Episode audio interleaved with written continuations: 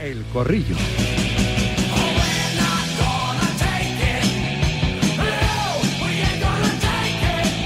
Con la habitual y los habituales de los martes, la dama primero. Además está en Frankfurt, ¿verdad? Para el Eintracht Napoli, ida de los octavos de final de la Champions. Hoy se juegan otros dos partidos de ida, es el Liverpool Real Madrid y el Eintracht Napoli. En esta ronda de octavos de la máxima competición continental está con Fos Deportes en la ciudad alemana. Claudia García, siempre las damas primero. Buenas tardes, Claudia. Hola Rafa, ¿qué tal? Un abrazo, un saludo para todos. Aquí estamos en Frankfurt, la ciudad está ya repleta de napolitanos, un partido el de esta noche también interesante como el de Liverpool-Madrid. la verdad que te puedo decir que hace una temperatura excepcional y se ven cochazos como suele ser habitual en, en Alemania. Todo en orden, Rafa. Todo en orden. Todo en orden seguro para José Luis San Martín, aunque hoy está triste como madridista que sí, entiendo que tendría esta relación personal con el brujo, con Amancio Amaro. Profe, ex preparador y ex recuperador físico del Real Madrid durante casi cuatro décadas. Hola, José Luis, ¿qué tal? Buenas tardes y te acompaña en el sentimiento. Gracias, gracias Rafa. Pues sí, la verdad es que hoy es un día triste para todos los madridistas. Eh, ha fallecido un grande como jugador y un grande como persona, una magnífica persona. Y gallego, además, gallego, yo tengo raíces gallegas y eso cuando Buena tierra. él vivía, y cuando él vivía, pues hacía que nuestra relación pues eh, estuviéramos, estuviera más estrecha y alguna vez que otra hemos estado charlando en galego de La Coruña, para más, para más señas. nunca nunca renunció de su condición de gallego, era un gallego ejerciente. ejerciente. Y, tenía y el acento lo tenía, lo ha tenido siempre. Y la retranca también, eh, que tenía un sentido de humor muy particular. Muy, sí, sí, sí, ya lo Un crack, un crack Amancio Amaro, un mitazo, una leyenda del Real Madrid que hoy nos ha, nos ha dejado y es una, es una pena. Javi Gomara, Mundo Deportivo. Hola Javi, ¿qué tal? Buenas tardes. ¿Qué tal? Buenas tardes. Lo primero, el pésame para la familia madridista y un abrazo fuerte para el profe. Y José Miguel Muñoz, Number One Sport Sevilla. Hola, José Miguel, ¿qué tal? Buenas tardes. Muy buenas tardes a todos y, me uno a mis compañeros, ¿no? El pésame a, por un lado, a la familia de, Amancio Amaro, padre de muchos futbolistas de esa inagotable cantera del Real Madrid y el recuerdo también a la familia de, Marcos Alonso, fallecido también el otro día. Sí, llevamos una rachita, la verdad, de, jugadorazos que, que nos, nos dejan una racha muy triste, pero, pero bueno, es ley de vida.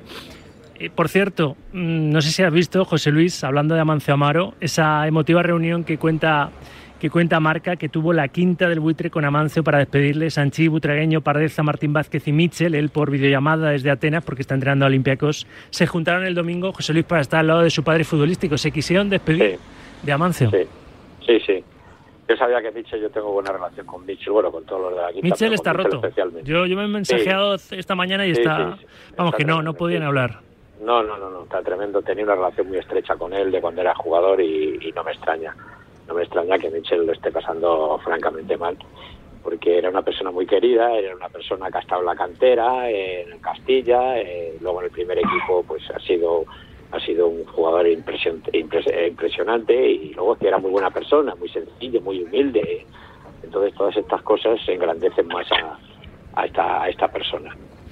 Ahora hablamos de, de lo que sería muy bonito, ¿no? Que el Madrid le dedicase hoy una, una victoria a Mancio Amaro, va a guardar eh, la UEFA lo ha permitido, ya es un poquito más permeable a estas, cosas. Va, a guardar el Real Madrid, va a acompañarle Liverpool en Anfield en los menos un minuto de silencio en memoria de, de Amancio Amaro, que era desde octubre su presidente de honor y los jugadores de Ancelotti van a vestir ese lazo, ese crespón negro, ¿no? En señal de luto por, por, por este mitazo del, del Real Madrid. Ahora hablamos porque efectivamente ese partido puede ser un buen homenaje a, a Amancio, es un partidazo, ida de los octavos de final de la Champions, el Liverpool-Real Madrid, pero ya en respondiendo a Tebas, ayer dijo el presidente de la Liga, que por cierto luego se ha reunido con, los clubes y ha habido un comunicado conjunto de la comisión delegada de todos los clubes, al menos los que están representados en esa reunión. Entiendo que todos, menos el Madrid, que es, bueno, pues es un socio estratégico ahora mismo del Barcelona y no querrá eh, hacerle pupa a la porta uniéndose a ese comunicado, pero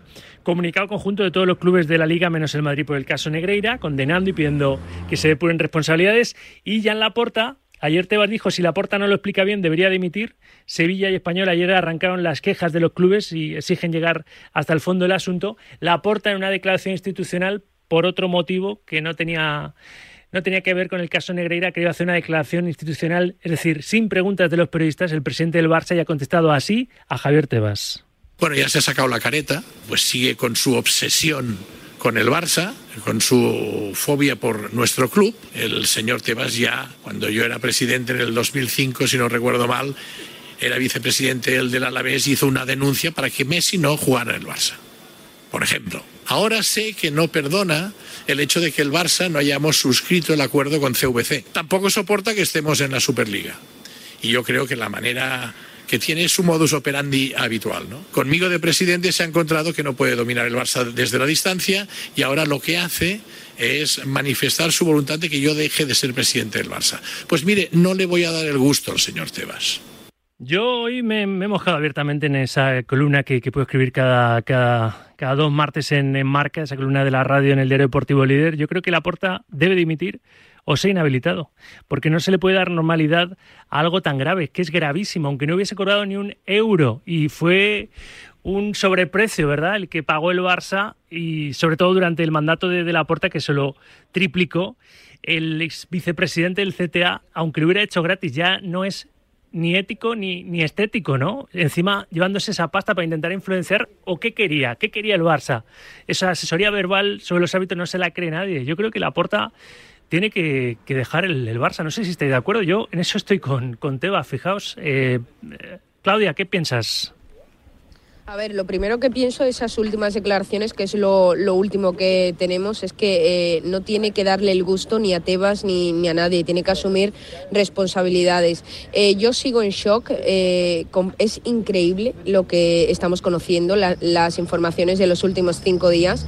Es completamente alucinante que esto le esté pasando al fútbol español y es más alucinante aún que, me temo lo peor y es que al fin y al cabo el Barça, como siempre, salga de, rositas de, de todo lo que al fin y al cabo se le acusa o que terminen acusando a alguien que, suele ser inocente, ¿no? que también se ha dado el caso. Entonces, yo sinceramente eh, no quiero señalar a nadie, no, no quiero decir que alguien tenga que renunciar o no, o que dimitir o no, pero obviamente si alguien es responsable tiene que asumir eh, esa culpa o esa responsabilidad o los hechos que, haya, que haya hecho. También eh, creo que esto ya es un, patio de, colegio, un recreo entre unos y otros. Em, al fin y al cabo tirándose declaraciones eh, públicamente cuando aquí lo que hay que hacer es una investigación, ponerse serios, centrarse y dar explicaciones al aficionado y a la gente que ama el fútbol, que a día de hoy, desde mi punto de vista, ha perdido cualquier tipo de confianza, ya no en el Barça, en la Liga o en cualquier, sino en absolutamente todo lo que a día de hoy engloba el, el fútbol en España. Y ya por último, aplaudir al Sevilla, que fue el primero en realizar un comunicado anunciando que estaba completamente en desacuerdo con lo sucedido y que querían explicaciones. Y también eh, ya por ya por último eh, por parte del Real Madrid que lo están señalando mucho y lo están acusando a mí no me extraña porque el Real Madrid no es típico de pronunciarse ni de hablar al respecto de absolutamente nada y muchísimo menos si tienen la Superliga entre manos lo va a hacer ahora. José Luis.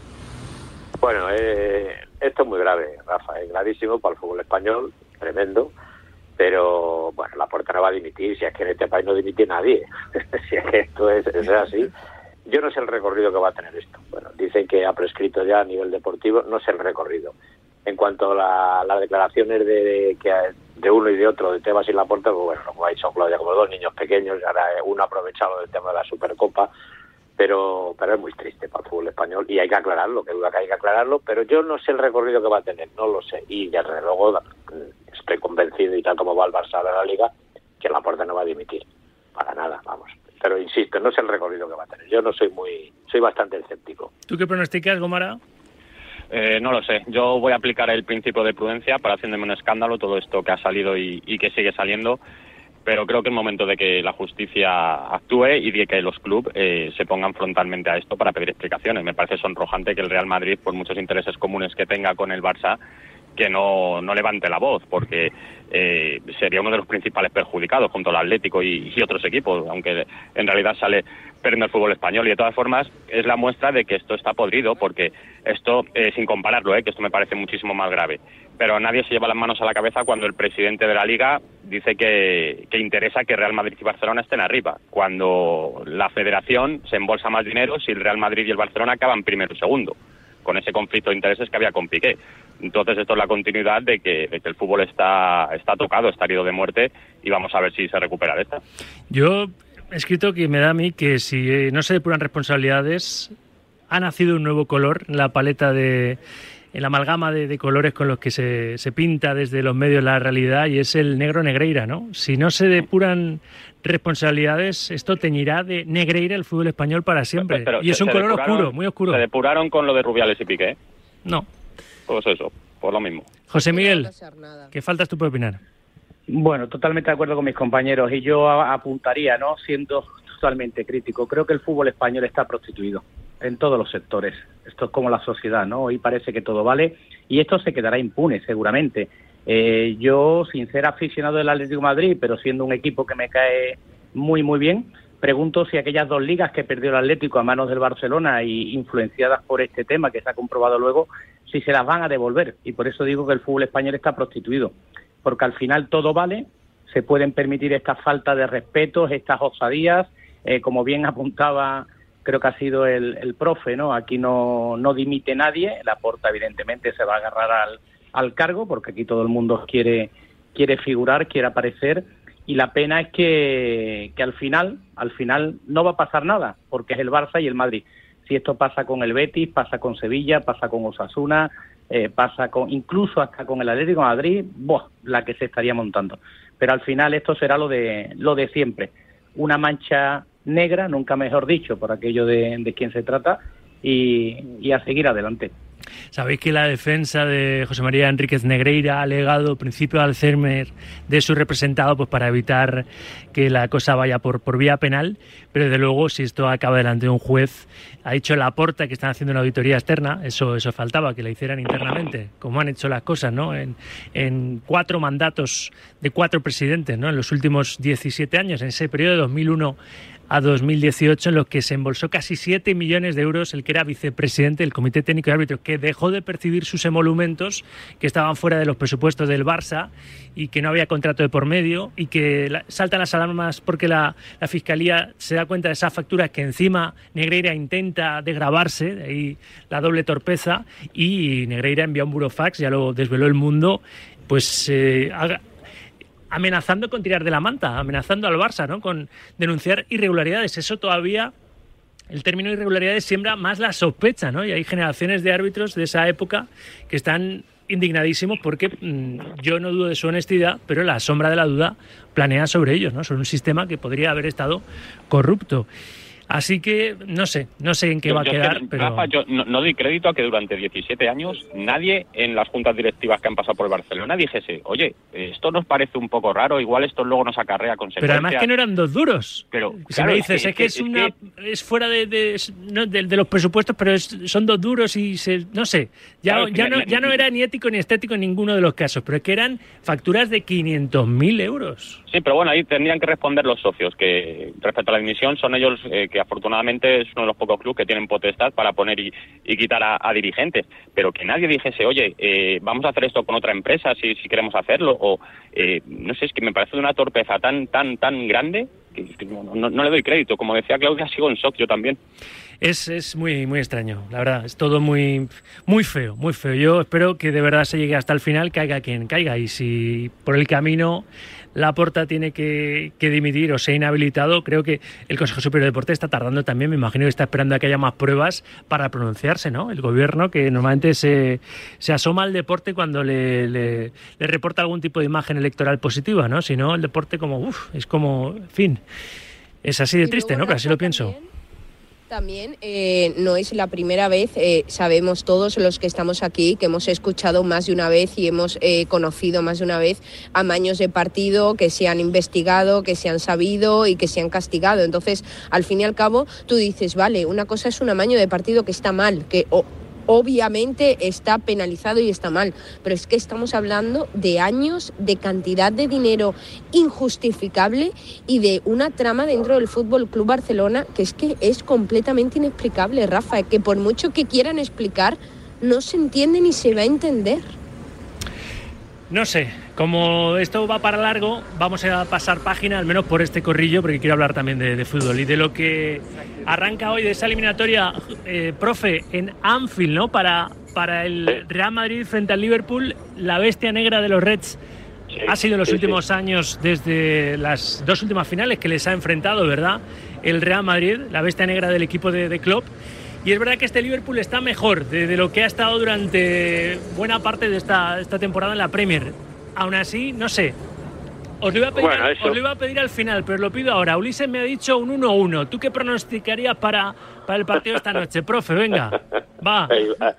Este Uli, y ahora lo este argumentamos. Eh, bueno, pues no sé. Yo eh, no sé. Es que eso de que estaba mal, ahora está bien. Bueno, la Champions es la Champions. Y a, un y a dos partidos puede pasar cualquier cosa. Hombre, yo voy a confiar un poco, voy a confiar que parece que estamos un poquito mejor, parece que estamos hemos recuperado a un jugador que es importante, caso de Courtois. Profe, dame el resultado y luego me lo argumentas. Bueno, pues venga. A ver, mójate, que pues quiere gallego también casi casi. Eh, bueno, 1-2, venga. 1-2. Claudia, resultado, luego argumentamos. 2-1 para el Liverpool. Gómara. 2-2.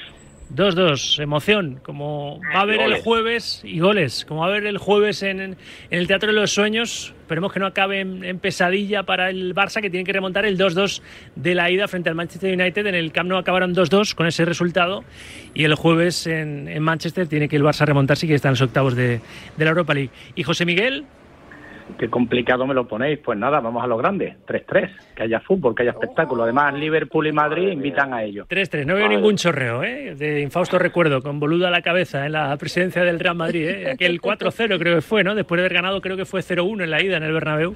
Aquel, aquel Liverpool eliminó a aquel Real Madrid de Juan de Ramos en la, en la Champions. Ahora sí, la argumentación. ¿Por qué apuesta por el, por el 1-2, profe? Pues porque el Madrid la Champions es el Madrid.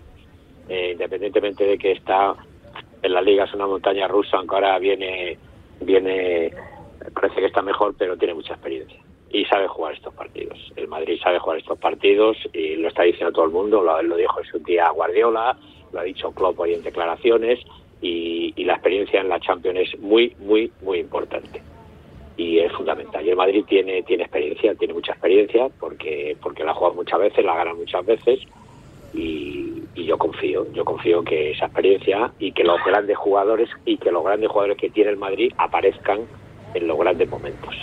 Que argumente cómo su resultado, que sé que, le tengo que, que, despedir, que tiene, tiene un compromiso. ¿Por qué has dicho 2-2, Gómara? Porque no veo a los dos equipos eh, muy bien defensivamente. Liverpool es verdad que ha mejorado en, la última jornada, pero no le veo no le veo fino. Y porque creo que es un partido propicio para que haya espacios para el Liverpool sabemos lo, que propone y el Madrid para la contra puede hacer mucho daño. Y luego el Real Madrid creo que no era favorito en duelos anteriores con el Liverpool y los ha acabado sacando adelante y ahora puede ser al revés. Entonces creo que el Liverpool también tiene sus opciones y tan alejado de la cabeza en la Premier se tiene que agarrar a la, a la, a la Champions perdona a toda costa. Claudia Digo, eh, Javi, antes, un abrazo, gracias. Un abrazo para todos. Lo bueno es breve, dos veces bueno. Gracias, Gómara, desde el mundo deportivo. Claudia, te toca. 2-1, Rafa, porque es lo que quiero. Quiero eh, ver en el Bernabéu la remontada. Los partidos que vimos en la Champions anterior fueron, eh, una, fueron una locura y, y, yo lo quiero volver a, volver a vivir. Otra cosa es lo que crea. Quiero el 2-1 creo que, va a ser un empate. Ambos equipos llegan con debilidades eh, defensivas. El Liverpool es verdad que no ha tenido la mejor temporada por el momento, igual que el Madrid, que tampoco lo estamos viendo en su mejor momento por eh, a día de hoy. Y, pero, pero si es que comparas eh, plantilla, Rafa, y el Liverpool tiene arriba a Gazpo, tiene a Darwin Núñez, que el otro día le hizo un golazo al Newcastle, que yo me quito el sombrero siempre con este jugador y lo sabéis. Tiene también a Salah, tiene a Van Dijk recuperado, o sea, tiene y está recuperando sensaciones. Eh, no es el Liverpool que inició esta temporada la Premier, está mejorando poco a poco, igual que el Madrid, que después del Mundial, todos lo sabemos, tuvo ese bajón y ahora poco a poco parece que está recuperándose poco a poco. Entonces yo veo un partido, la verdad, que muy igualado. Dudo mucho que haya muchos goles, sinceramente, pero, pero yo voto por el 2-1 para que en el Bernabéu tengamos remontada de las épicas, de las del Madrid, de verdad. Como no le habéis dejado un resultado más ajustado, a José Miguel Muñoz se ha lanzado el 3-3, pero bueno, a lo mejor hay hemorragia goleadora, ¿eh? Por los dos equipos. José Miguel. Yo, principalmente porque, como bien comenta Gomara, son dos equipos que defensivamente no están, no están finos. A pesar de que, bueno, sabemos que Courtois es uno de los porteros más en forma del fútbol europeo, ¿no?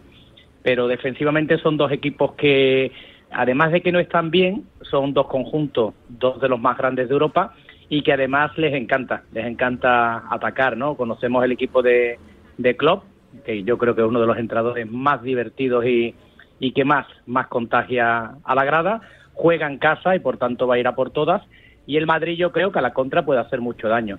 Yo creo que es un, un Madrid que siempre, como, como bien apuntaba ¿no? el profe, es un, un Madrid que en Europa es otro ADN, distinto al de cualquier equipo de Europa, por muy mal que esté el Madrid y por muy bien que esté el contrario. Ese ADN del Madrid lo hace un equipo que los partidos en Europa siempre los comienza con un pequeño plus de ventaja. Es verdad, es verdad, porque la camiseta, tener 14 ya y que la decimoquinta como titular y marca en su portada empiece o pueda empezar en Anfield, la verdad es que cuando tú te enfrentas al, Real Madrid en dos finales y las dos las pierdes, entiendo que para Klopp reconocía ayer que la final de París, la final de la temporada pasada, no la vio hasta este fin de semana. O sea, que es que, quieras que no, José Luis, ¿verdad? Hay, hay equipos que se te atragantan. Si encima es el Madrid con la tradición que tiene y el peso específico en esta, en esta Copa Europa, pues más. Claro, si es que es lo que he dicho antes, es que la experiencia, el jugador da en la Champions el 200%, eh, los, los más jóvenes eh, pues se contagian y, ahí se crea ese clima de, decir, bueno, vamos a ver qué pasa. Siendo conscientes, y ya lo ha dicho además en rueda de prensa Ancelotti, que es una eliminatoria a 180 minutos. Vamos a ver, vamos a ver cómo va a ser un partido precioso porque todos los partidos de Champions son buenos y bueno, todos los dos se respetan, pero yo creo que, que el Madrid tiene ese plus, esa experiencia, ese ADN que decía ahora muy bien José Miguel, que le hace que el jugador se sobreponga a, a la incertidumbre, al cansancio, al estrés, etcétera. Y eso hace mucho fútbol, la experiencia es, es, muy grande. Y hay jugadores en el Madrid con mucha experiencia, sobre todo que, que lo que habéis estado comentando, claro, que son 14 Champions League y lo del año. Aunque yo no estoy muy de acuerdo con Claudia porque a mí no me gustaría las emociones. Las emociones fuertes las prefiero para otras cosas, la verdad. Pero... Tú quieres cuidar de tu corazón, quieres cuidar de tu corazón. pero si estás hecho un roble, profe. ese corazón aguanta carros y carretas. A ver los oyentes que tienen también ganas de participar en este corrillo. Nueva tanda, nueva entrega de notas de audio en ese 628 26 90 92. Buenos días, Radio Marca. Primero... Eh, Pésame por el fallecimiento de la leyenda del Real Madrid, Amancio Amaro. Y luego otra cosita. Bochornoso la actuación del Madrid. Soy socio del Real Madrid, que no ha condenado todo esto que está haciendo el Barça. Bochornoso. Buenas tardes, Augi y oyente de Radio Marca.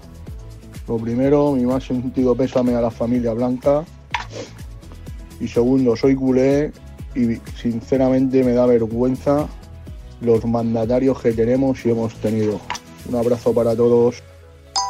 Buenas tardes, Radio Marca. Soy Negreira, el exárbitro. Oye, que yo creo que hice un buen trabajo. Ahora podéis entender lo de la remontada del Barcelona al Paris Saint Germain con Aitekin, que le puse ahí a dedo. Venga, Oye, que este veranito estáis todos invitados a mi chalet de 7 kilos, ¿eh? que me lo ha pagado el Barcelona. Este veranito no pasáis calor ninguno, que tengo una piscina, vamos. Venga, a ver cuándo me contrata otro club. Buenos días, solo decir que bueno que se ¿eh? tiene que dimitir, claro que sí. Me da vergüenza ahora mismo ser del Barcelona, pero no por el Barça, porque el Barça me gusta como deporte, que es fútbol y estos tíos lo que hacen es empañar todo el deporte del fútbol con toda esta historia debería dimitir y encima dimitir y pagar, de alguna manera pagar lo que está haciendo, porque esto no debería de ser también, eh, tenía que darle una multa, alguna cosa para que no lo hiciera más. Venga, buen día. Hola, buenas, pero ¿qué investigación tiene que hacer la porta, investigación interna, dice, si él formaba parte de esa directiva en aquellos años, era el presidente y duplicó el sueldo de este hombre. Nos siguen queriendo hacer pasar por tontos. Hay un sentimiento ahí bastante generalizado de los aficionados y o socios del Barça de, cierta vergüenza y es, es, normal, ¿no?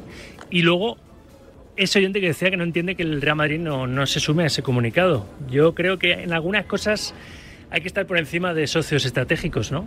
Tampoco hubiera pasado nada porque el Madrid a lo mejor pudo ser perjudicado en alguna de esas ligas que en, esa, en esas temporadas ganó el, el Barça y podía haberla ganado el equipo blanco o el Atlético Madrid, ¿no? Que sí que se ha sumado a ese comunicado. No sé, no sé, esto es para, para analizarlo bien. Un último asunto y os despido. Hablábamos de, la experiencia del Real Madrid. Parte de la experiencia pasa por jugadores que tienen cinco Copas de Europa con esa camiseta, como es el caso de Luca Modric, ayer protagonista en la previa, José Luis. Y me gustó, ¿eh? Me gustó. Mm, es verdad que se monopolizó un poco el asunto de, su renovación en la, comparecencia, pero me gustó la reacción de, de Modri diciendo que él quiere seguir en el Real Madrid, que no está preocupado, que no ha hablado todavía con el club, con el club, pero que no quiere que le regalen nada. Es decir, que se quiere seguir sintiendo importante. Yo creo que por Ancelotti ya lo ha dicho por activa y por pasiva, salvo a Mariano, de los siete que acaban contrato el 30 de junio, ¿verdad? Se quedaba con todos y los veteranos, lo dijo abiertamente, las leyendas del Madrid tienen que acabar aquí en el caso de Modric, ¿qué piensas, José Luis? Pues, pues pienso que las declaraciones que ha hecho mm, define lo que es el jugador y que en todos los campos, en todos los campos, cuando sale, le aplauden. Es que es que es un es un grande, es un señor y es así. Es que ese es Modric. No quiere que le regalen nada, absolutamente nada. Y lo está demostrando con 37 años, el palizón que se pegó el otro día y el palizón que se va a pegar hoy. Y el palizón que se va a pegar hoy, pero vamos, estoy convencidísimo eso demuestra lo que es lo que es un grande del fútbol y, no hay más. Y luego pues yo supongo que, que en función de, de lo que está diciendo Ancelotti pues yo creo que le van a renovar. Igual que creo también que va a seguir eh, Cross hasta como dice dice vulgarmente hasta que el cuerpo aguante pero son dos jugadores que marcan la diferencia. Y ya lo vamos a ver hoy. Ya te lo digo yo ahora mismo Rafa. Ya lo vamos a ver. Yo él hoy se va a dar la paliza de su vida. Porque sí porque es así porque lo ha demostrado y por eso pues todo el mundo tiene que aplaudirle. Y yo espero que renueve los dos. ¿Qué pensáis el resto muy rápido que nos vamos, Claudia? Yo, eh, Rafa, recuerdo... Del particular, del caso de, de Modric. Eh, bellos, eh, lo último que me puso los bellos de punta fue en la fase de grupos de la Champions este año. El último partido en el Bernabéu fue contra el Celtic y cuando Ancelotti cambió a Modric, eh, no recuerdo si fue en el minuto 60 o 70, toda la afición, pero no solo el Bernabéu, sino también todos los aficionados del Celtic se levantaron y aplaudieron y a mí me puso la piel de, gallina en el sentido de nos queda poco para continuar disfrutando a, un, a un mago, porque es que es un mago en el terreno de juego. Y también chapó con la autocrítica que, ha tenido el jugador aseguraba que cuando volvió del Mundial, en lugar de tomárselo poco a poco, quiso eh, continuar en, el más alto nivel y sabía que se había equivocado. Y yo, con una persona autocrítica que reconoce algún tipo de error, yo me quito el sombrero también y chapó. Modric, yo lo tendría en mi equipo hasta, hasta el final, aunque estuviese cojo, lo mantendría. Es un jugador increíble. Y me falta por dar su opinión respecto al, al genio de los Balcanes, respecto al, croata, José Miguel Muñoz, y nos vamos. Modri es ese tipo de futbolista que aparece uno cada, cada mil años. O sea, es un futbolista de los que hay que aprovechar. Somos afortunados de haber visto a Modri, de haber visto a Maradona, de haber visto a Cruyff, ¿no? Yo creo que somos unos privilegiados porque jugadores como estos es muy, muy difícil que vuelvan a, a salir, ¿no? Y coincido con el profe, lo renovará el Madrid porque eh, sin estar al 100%, es un futbolista que está muy por encima de, cualquiera al 100%.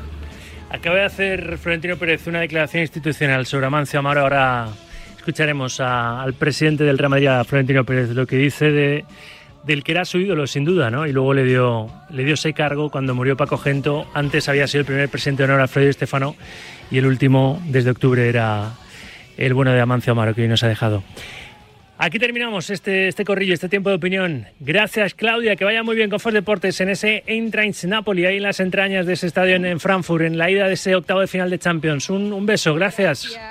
Gracias, Claudia. Un abrazo para todos y también para la familia madridista con el adiós de Amancio. Mm, que descanse en paz y un abrazo muy fuerte. Gracias, eh, José Miguel. Gracias, José Miguel Muñoz. Un abrazo.